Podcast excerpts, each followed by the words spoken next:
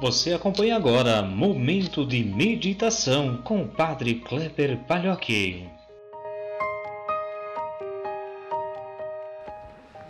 Olá, meu irmão, minha irmã, paz e bem. Hoje, sexta-feira, 31 de julho de 2020.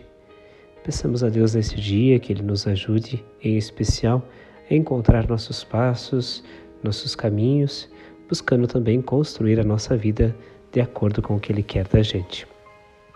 O Evangelho de hoje é de Mateus, capítulo 13, versículos 54 a 58. Naquele tempo, dirigindo-se para a sua terra, Jesus ensinava na sinagoga de modo que ficavam admirados e diziam: De onde lhe vem essa sabedoria e esses milagres? Não é ele o filho do carpinteiro? Sua mãe não se chama Maria, seus irmãos não são Tiago, José, Simão e Judas? E suas irmãs não moram conosco?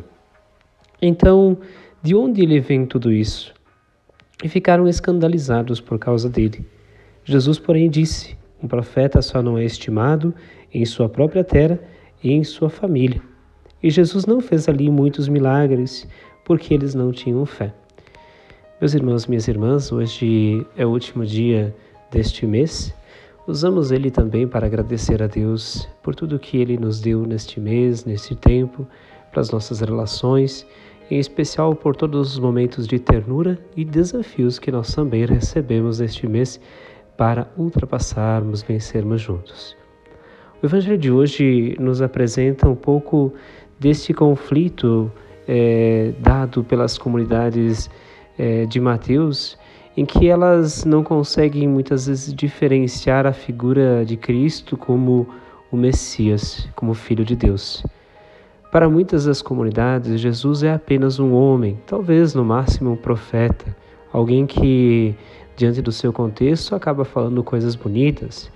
E se repete também em muitas comunidades nos nossos tempos aquelas pessoas que, por mais que se destacam muito naquilo que fazem e fazem o bem, acabam também, por outro lado, sendo deixadas de lado pelo contexto, pelas raízes, pela história que tem.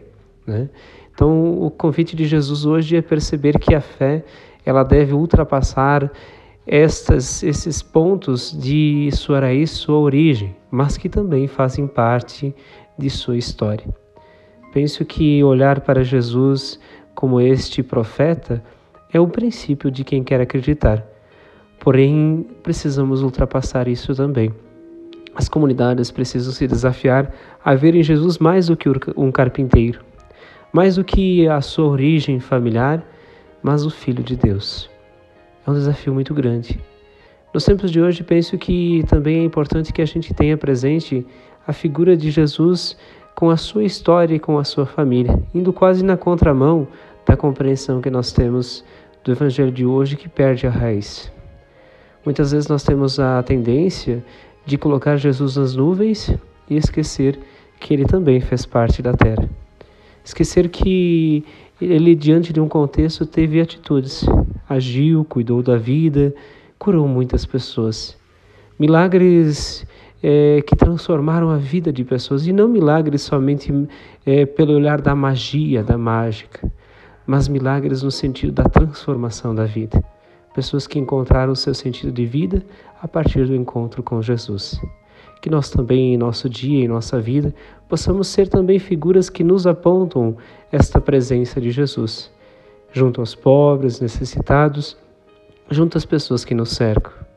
Penso que cabe a cada um, cada uma de nós, neste dia também, também pensar, a partir de gestos de partilha e caridade, um modelo de vida um pouco mais humano, mais próximo de quem nos cerca. Que Deus nos abençoe neste dia, nos guarde, nos proteja, que possamos também, em nossos passos, nos aproximar dos passos de Deus. Bendigamos a Ele por este mês. Peçamos que o mês de agosto que vamos entrar amanhã seja também um mês cheio de amor, de esperança, cheio de ternura e que nos apresente também desafios para crescermos. Que o Senhor nos abençoe e nos guarde neste dia, Ele que é Pai, Filho e Espírito Santo. Amém. Um grande abraço a você. Nos encontramos amanhã.